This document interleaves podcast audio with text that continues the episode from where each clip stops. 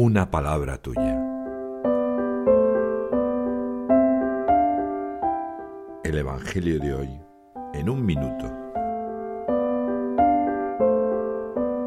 Mateo en el capítulo 6, en los versículos del 1 al 6 y del 16 al 18, reproduce estas palabras de Jesús.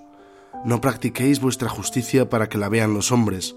Tú cuando des limosna, que no sepa tu mano izquierda lo que hace tu derecha. Cuando ores, entra en tu cuarto, cierra la puerta y ora a tu Padre. Cuando ayunes, perfúmate la cabeza y lávate la cara, y tu Padre que ve en lo escondido te recompensará. Este Evangelio me recuerda la forma de actuar más adecuada en dos ideas. Uno, con toda la libertad, y dos, de cara al Padre. Reconozco mi necesidad de ayuno, limosna y oración. Acepto este camino que me propone Jesús para iniciar la cuaresma. El Papa Francisco afirma que la cuaresma es un camino que nos conduce a la victoria de la misericordia.